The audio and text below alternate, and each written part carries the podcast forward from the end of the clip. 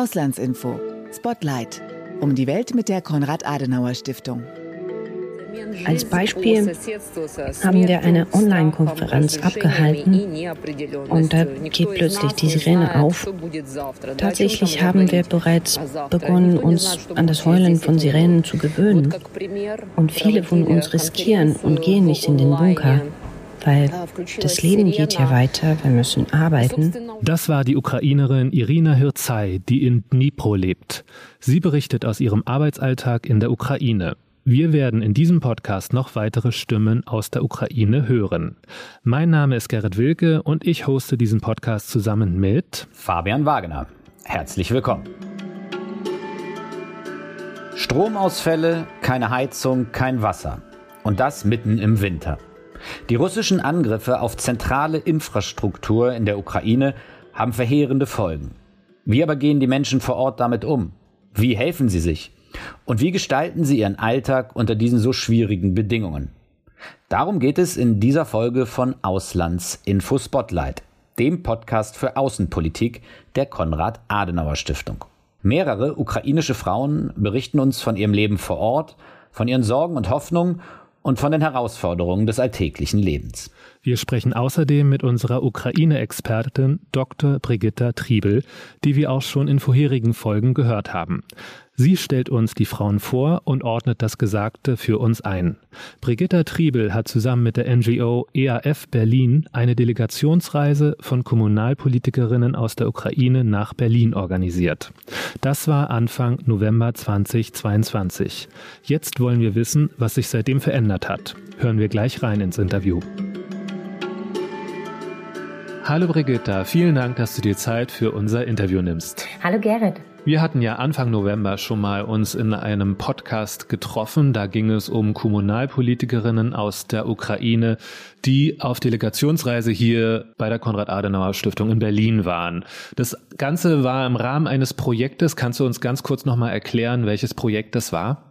Sehr gerne, Gerrit. Das war unser Projekt des Auslandsbüros in Kharkiv, mit dem wir vor dem Krieg, also vor dem 24. Februar 2022, Frauen in der Kommunalpolitik in der Ostukraine Ukraine stärken wollten. Da stehen in zwei Jahren Wahlen an und wir wollten gerade die Frauen, die schon aktiv sind in der Zivilgesellschaft oder in der Kommunalpolitik, motivieren, dann auch anzutreten und eben für eine demokratische und europäische Ostukraine einzutreten. Das war ja eines unserer wichtigsten Ziele noch vor dem Krieg. Der Krieg hat alles verändert. Wir haben aber relativ schnell entschieden, auch dank unseres sehr engagierten Partners, die EAF in Berlin, die Europäische Akademie für Frauen in Politik und Wirtschaft, dass wir auch mit dem Krieg mit den Frauen zusammenarbeiten wollen. Wir haben sogar geschafft, unser Netzwerk auszubauen. Wir haben Online-Workshops gemacht. Wir haben uns alle zwei Wochen getroffen mit den engsten Politikerinnen, ähm, mit denen wir zusammengearbeitet haben. Und wir haben dann sogar im November die Delegationsreise, die du schon erwähnt hast, organisieren können. Wir waren in Berlin und in Dresden, haben dort politische Kontakte geknüpft. Und jetzt sind wir schon mittendrin in der Nachbearbeitung. Also wir bereiten Städtepartnerschaften vor, die sich dank ähm, des Kennenlernens von sächsischen Kommunalpolitikern und den ostukrainischen Frauen ergeben, aber auch Kulturprojekte und humanitäre Projekte. Also wir sind mittendrin in diesem Projekt. Genau, und wir wollten einfach mal diesen Podcast hier nutzen, um einfach mal nachzufragen, die Frauen, die hier in Berlin waren, was ist seitdem passiert? Wie geht es ihnen? Und eine der ersten Kommunalpolitikerinnen, bei denen wir nachgefragt haben, das ist Natalia Diljeva. Kannst du sie bitte einmal ganz kurz vorstellen, bevor wir hören, wie es ihr gerade geht? Natalia kommt aus Odessa, also einer der Großstädte in der Ukraine. Sie äh, ist dort Kulturschaffende, hat Theaterprojekte gemacht, Ausstellungsprojekte, ist sehr, sehr engagiert. Sie ist uns aber aufgefallen, weil sie tatsächlich für das Amt des Bürgermeisters oder der Bürgermeisterin kandidiert hat vor ein paar Jahren als äh, Kandidatin einer kleinen liberalen Partei, Cholos zu Deutsch Stimme. Und das muss man sagen, bedeutet, das in Odessa zu machen. Eine Stadt, die politisch ganz, ganz schwierig ist, hat bedeutet das sehr, sehr viel Mut, sehr, sehr viel Engagement. Und so habe ich sie auch kennengelernt, als sie hier in Deutschland war. Alles klar, lass uns doch mal hören, wie ihr Alltag gerade aussieht, was sie uns gesagt hat. Ich wache morgens auf, am Leben, schon gut. Dann rufe ich meine Eltern, Verwandte an und frage, Ist Strom da? Habt ihr Wasser? Wenn ja, ist das auch gut. Und sonst jeden Tag Arbeit, Hilfe, Fürsorge, alles um des Sieges willen. Und diese Frage haben wir auch Nadja Koloschenko gestellt.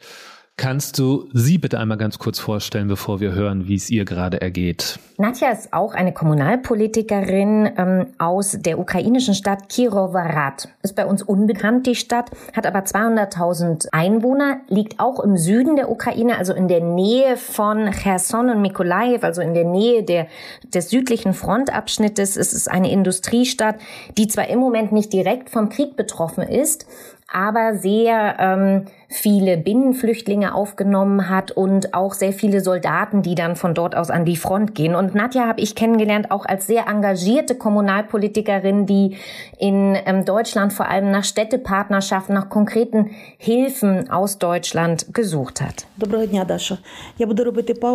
Wir haben erkannt, dass es Dinge gibt, auf die wir verzichten können und Dinge, auf die wir nicht verzichten können.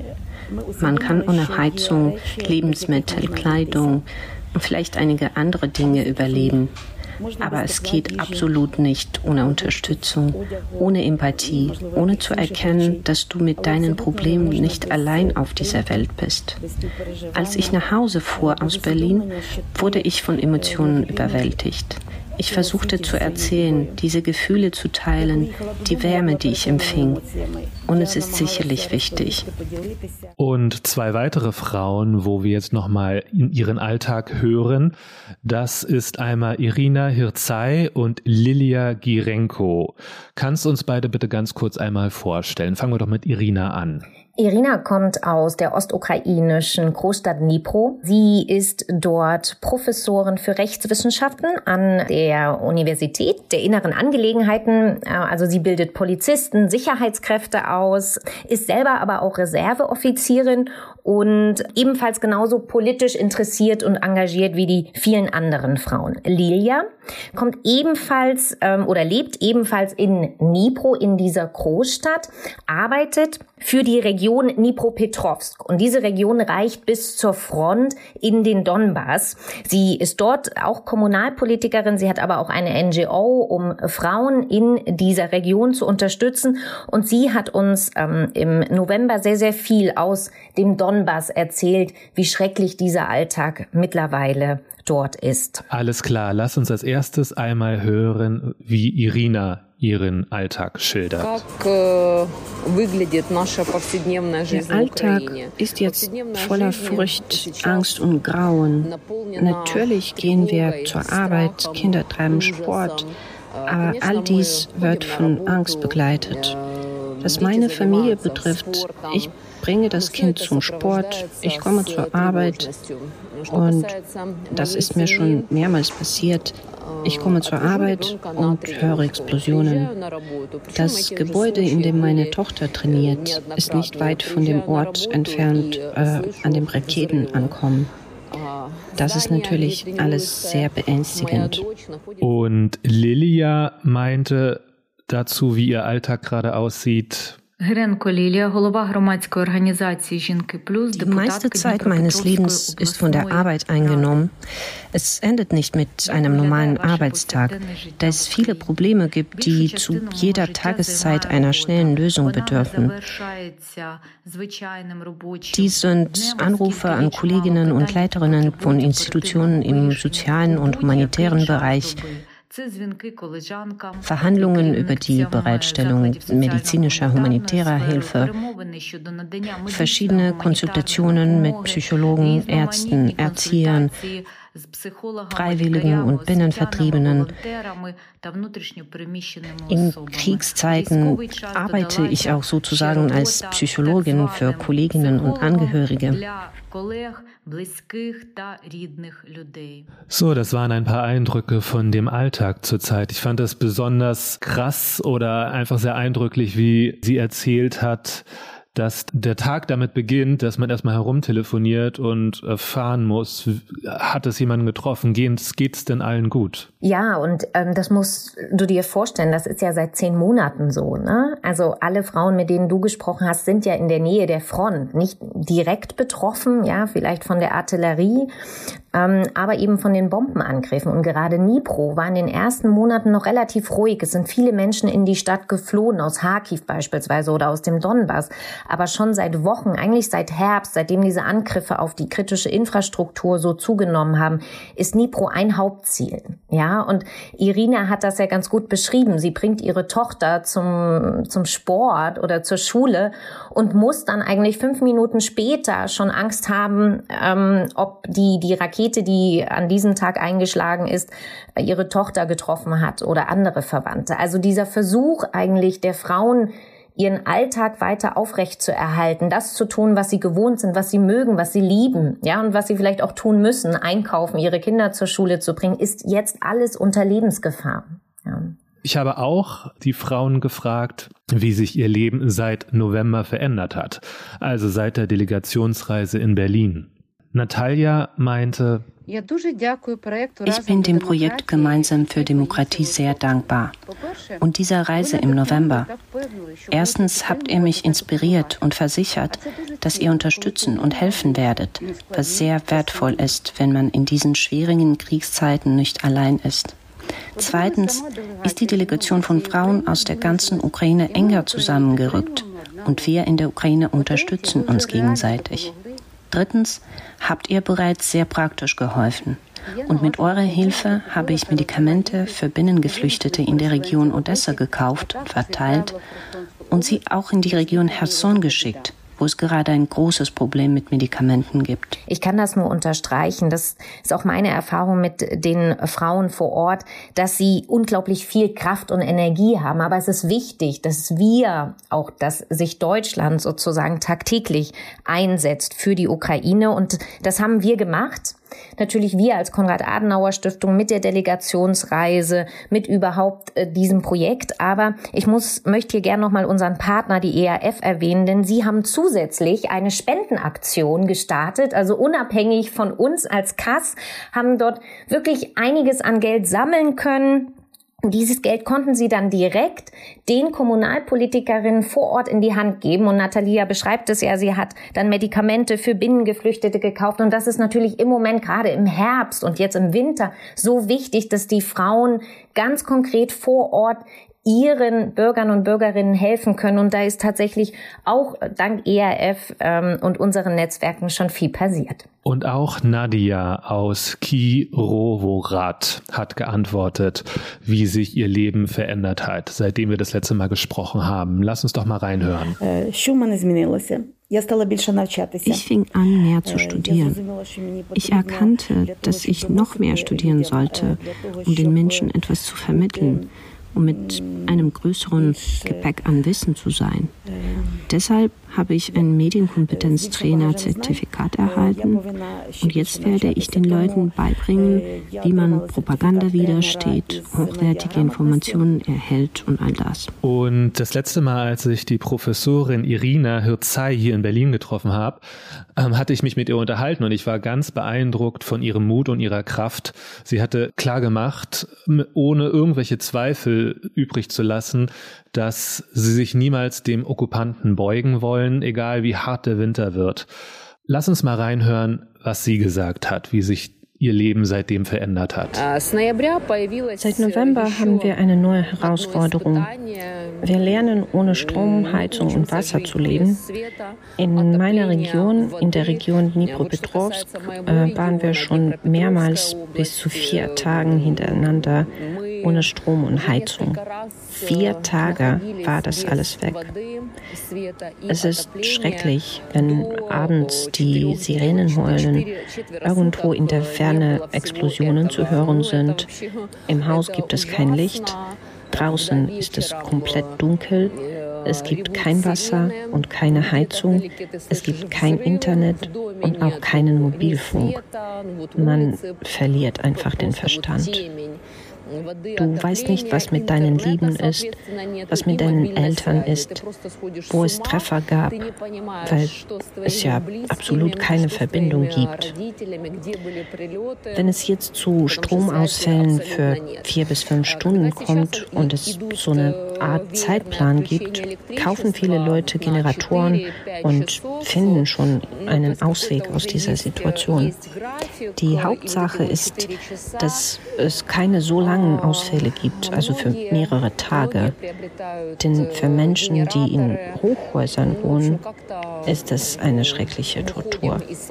Trinken, essen, auf die Toilette gehen, sorry für diese Details, das wird alles sehr, sehr schwierig. Und Irina hat auch hier wieder ganz eindrücklich geschildert, wie ihr Alltag aussieht. Diese stetige Unsicherheit, dass man von ganz fern weg Detonationen hört, Einschläge und dann in der Dunkelheit ist, ohne Wasser, ohne Strom. Ich, ich, also ich kann es mir nicht vorstellen. Ja, vor allem das psychologisch Schwierige ist, dass man ja nicht planen kann, weißt du? Also man kann ja nicht sagen, wie bei uns, okay, morgen wird irgendwie hier die Stromleitung repariert, deswegen habe ich mal fünf Stunden keinen Strom, sondern das passiert ja ungeplant, unerwartet, genauso wie die Angriffe ungeplant und unerwartet passieren für die Menschen. Und das auf Dauer mitzumachen, während es ja draußen teilweise minus 10, minus 15 Grad waren, Gott sei Dank wechselt es immer. Es gibt auch ähm, sehr warme äh, Phasen im Moment in, in dem sonst der kalten ukrainischen Winter. Aber das, das zehrt natürlich an den Menschen, vor allem weil sie ja nicht wissen, wie es weitergeht. Viele Ukrainer und Ukrainerinnen sind davon überzeugt, dass Russland nicht stoppen wird wird, dass Russland alles mobilisieren wird, um, um die Ukraine einzunehmen. Und das mit mit diesem Wissen durch diesen Winter zu gehen, ist wirklich sehr, sehr schwer. Das ist ja auch so ein bisschen die Taktik von Putin, diese Zermürbungstaktik.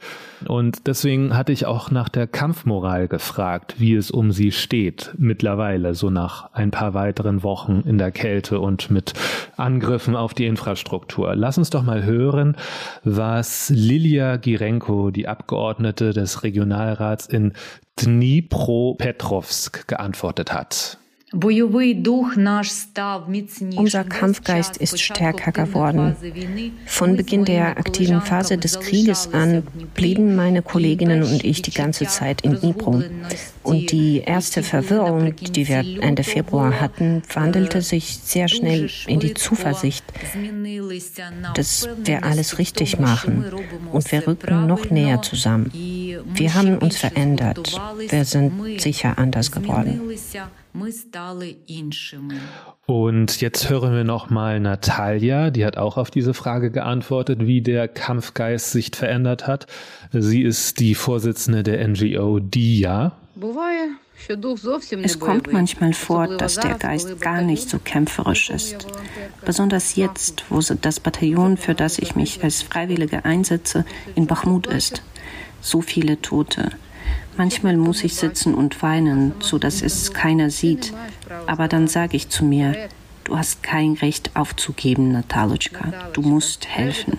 Soldaten, Frauen, Kinder und die Ukraine stehen hinter dir. Das zeigt so ein bisschen beide Bilder. Einmal ist der Kampfgeist stärker geworden, einmal ist, erzählt sie auch ganz klar, dass es Tage gibt, wo der Kampfgeist einfach nicht so wirklich da ist. Vielleicht haben wir manchmal ein falsches Bild, ähm, Gerrit, von diesem Kampfgeist. Ich bin davon überzeugt und das erfahre ich in meinen Gesprächen, dieser Kampfgeist ist ungebrochen, dieser Widerstandswille. Ja, weil für die Ukrainer klar ist, ähm, entweder wir wehren uns und damit werden wir überleben und werden unsere Unabhängigkeit sichern oder wir werden, wenn wir verlieren, werden wir alles, alles verlieren. Eben auch unsere Existenz. Aber gleichzeitig ist natürlich dieser Krieg, das, was die Menschen dort erleben, für die meisten Menschen vor allem ein ganz unglaublich tiefer Schmerz, keiner oder kaum einer in der Ukraine wollte diesen Krieg. Ja, keiner möchte seine jungen Männer, seine Verwandten, seine Frauen äh, verlieren. Sie werden nicht aufgeben, aber trotzdem, und das sagt ja Natalia ganz deutlich, ist die Trauer und, und dieser tiefe Schmerz und natürlich auch manchmal diese Ausweglosigkeit immer wieder zu spüren. Und ich finde das auch wichtig, dass darüber geredet wird, ja, dass man eben nicht nur das Heroische hervorhebt, sondern eben auch gerade über diese psychischen Folgen dieses Krieges redet und die werden massiv sein. Und was ich auch von den Frauen wissen wollte, ist, was ihnen in diesen schweren Tagen Freude gibt. Wir hören als erstes die Abgeordnete Lilia aus Dnipropetrovsk, dann die Professorin Irina, Natalia von der NGO DIA und dann die Abgeordnete Nadia aus Kirovograd. Roku Seit Anfang des Jahres, diesem neuen Lebensabschnitt, haben wir gelernt, kleine Freuden noch mehr zu schätzen. Dies ist die Verbindung mit der Familie, Offline-Kommunikation mit Freunden und Kolleginnen, einfach das Vorhandensein von Strom, Heizung und Wasser. Und ich persönlich freue mich über die Möglichkeit zu helfen und etwas zu tun, was Menschen zugutekommt. Und jetzt folgt Irina. Was mir Freude bringt, natürlich sind das in heutigen Realitäten gute Nachrichten von der Front. Das ist die Unterstützung unserer internationalen Partner. Das sind Waffenlieferungen. Das ist wiederum Planung für die Zukunft. Das sind alle Arten von Unterstützung und Hilfe für, für diejenigen, die sie brauchen. Und davon gibt es jetzt viele. Das ist meine Arbeit an der Uni. Das ist die Hilfe beim Schreiben von Dissertationen für meine Studenten. Dies ist die Erstellung des Genderporträts der Region, eine ziemlich tiefgründige Arbeit, auch angesichts dessen, dass ich Präsidentin des Verbandes für rhythmische Gymnastik in der Region Dnipropetrovsk bin, ist dies die Durchführung von Wettkämpfen. Und ja, während des Krieges, egal wie wild es scheinen mag, schaffen wir es, Wettbewerbe zu veranstalten. Und es gab auch mehrere Wohltätigkeitsturniere, und das ganze Geld, das wir eingesammelt haben, haben wir an die Streitkräfte der Ukraine überwiesen, um alles Notwendige für unsere Helden zu kaufen. Die letzten Wettkämpfe haben wir bereits ohne Licht abgehalten. Wenn die Sirene während des Wettbewerbs eingeschaltet wird, wird der Wettbewerb unterbrochen und die Kinder steigen in den Luftschutzbunker hinab. Aber glauben Sie mir, die Kinder, die in der Ukraine geblieben sind und den Trainingsprozess fortsetzen, sie brauchen diese Wettbewerbe. Und jetzt hören wir noch einmal Natalia von der NGO DIA und was ihr in diesen schweren Tagen Freude bereitet. Ich bin froh, wenn ich die Gelegenheit habe, mit meiner Familie zusammen zu sein. Sie sind meine Luft. Meine Familie unterstützt und inspiriert mich. Und als letztes hören wir noch die Abgeordnete Nadia aus Kiowograd. Natürlich Anrufe von meinem Sohn und Begegnungen mit Freunden. Die Delegationsreise hat mir unglaubliche Menschen beschert. Jetzt verfolge ich, lese, was sie alles tun und bin sehr stolz. Ja, ich fand auch hier wieder Irina sehr anschaulich, was sie erzählt hat, dass sie Wettbewerbe abhält in rhythmischer Sportgymnastik. Dazu hat sie uns auch ein paar Bilder geschickt, die wir dann auf den Instagram-Kanal auf jeden Fall tun werden.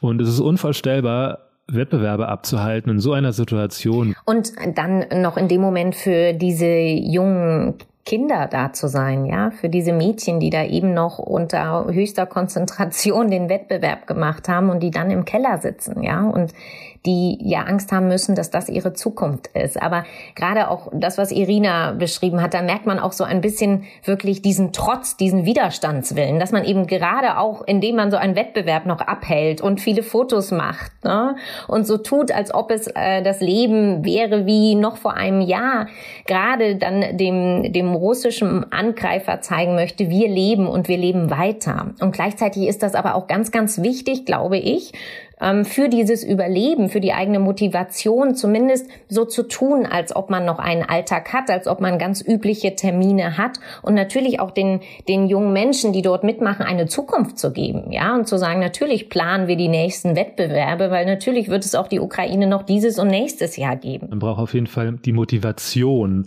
weiterzumachen, jeden Tag wieder aufzustehen und auch das ist etwas, was ich mir persönlich nicht so wirklich vorstellen kann, woher man diese Kraft nimmt. Ähm, aber diese Frage hatte ich auch den Damen gestellt. Was ist es, was ihnen Motivation gibt, in diesen Tagen weiterzumachen? Erst einmal hören wir Natalia von der NGO DIA. Aufhören geht nicht. Unsere Kinder, ihre freie und glückliche Zukunft liegen an uns. Wir haben kein Recht aufzugeben. Wenn nicht ich, wer dann? Und die Abgeordnete Lilia aus Dnipropetrovsk hat geantwortet, ich habe immer an den Sieg und die Stärke des ukrainischen Volkes geglaubt und glaube immer noch. Und ich glaube auch, dass Kommunikation und zwischenmenschliche Unterstützung immer von größter Bedeutung sind. Deshalb möchte ich der Konrad-Adenauer-Stiftung und dem gesamten deutschen Volk nochmals meinen Dank für die Hilfe aussprechen, die sie uns leisten. Und ich bin sicher, dass wir mit gemeinsamen Anstrengungen nicht nur gewinnen, sondern auch in der Lage sein werden, die Ukraine auf einer neuen Ebene wieder aufzubauen. Und abschließend hören wir noch einmal, was Nadja gesagt hat, was sie motiviert, in diesen Tagen weiterzumachen.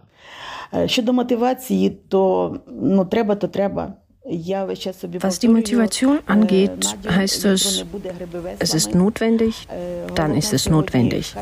Ich wiederhole mir immer wieder, Nadja, es wird kein Wind sein, du musst rudern.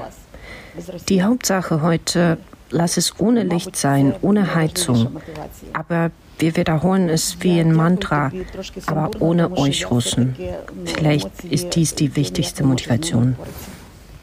Ja, also irgendwie klingt es so, als ob sie einfach gar keine Wahl haben, weiterzumachen. Und das ist das, was sie weitermachen lässt, so habe ich den Eindruck. Ja, und das wussten sie aber seit dem 24. Februar, dass sie keine Wahl haben. Manche wussten es auch schon seit 2014, dass die Entscheidung für eine unabhängige, demokratische und europäische Ukraine damit einhergeht, dass man sich gegen den großen und aggressiven Nachbarn mit allem, was man hat, zur Wehr setzen wird und auch bereit ist, diese hohen Opfer zu bringen. Aber wir haben auch wieder gehört in äh, den O-Tönen, Gerrit, dass ähm, natürlich immer wieder die Unterstützung Deutschlands genannt wird und als so wichtig angesehen wird. Und wenn wir da auf die letzte Woche schauen, haben wir doch sehr gute, positive Zeichen und Neuigkeiten gehört, die auch mich positiv auf den Winter, auf das Frühjahr gucken lassen, denn eine weitere, nicht nur finanzielle, sondern jetzt auch militärische Unterstützung der Ukraine wird dazu führen, dass diese Menschen, die so motiviert sind,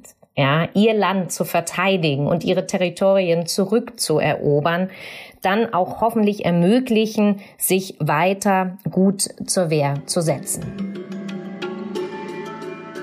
Das war eine weitere Ausgabe von Auslandsinfo Spotlight. Dieses Mal haben wir in die Ukraine geschaut. Mehr dazu findet ihr auch auf der Internetseite auslandsinformationen.de. Dort gibt es auch Berichte aus der Auslandsarbeit der Konrad-Adenauer-Stiftung. Den Link zur Seite werden wir euch auch nochmal in die Shownotes tun. Ebenso wie die direkten Links zu weiteren Folgen von Auslandsinfo Spotlight, in denen wir uns mit dem russischen Angriffskrieg auf die Ukraine befassen. Dort findet ihr auch einen Link zu dem sehr sehenswerten Dokumentarfilm Der 24. In diesem Film sind die ukrainischen Stipendiatinnen und Stipendiaten der Konrad-Adenauer-Stiftung zu sehen.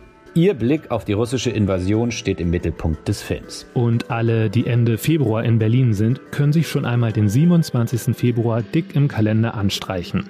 Die Konrad-Adenauer-Stiftung organisiert eine sehr spannende Veranstaltung im Café Moskau. Ich meine Café Kiew, denn an diesem Tag benennen wir den Ort um. Ein Tag voller Workshops, Diskussionen, Talks, Kunst und Kultur rund um die Ukraine. Ich habe euch den Link für mehr Infos in die Shownotes getan. Natürlich findet ihr uns auch bei Facebook, Twitter und Instagram. Auch in den Shownotes findet ihr einen Link, wo ihr unser Heft, die Auslandsinformation, digital lesen oder aber die Printversion kostenlos abonnieren könnt. Und gerne könnt ihr auch diesen Podcast hier abonnieren, dann verpasst ihr keine neuen Folgen mehr. Bis zum nächsten Mal hier bei Auslandsinfo Spotlight. Bis zum nächsten Mal.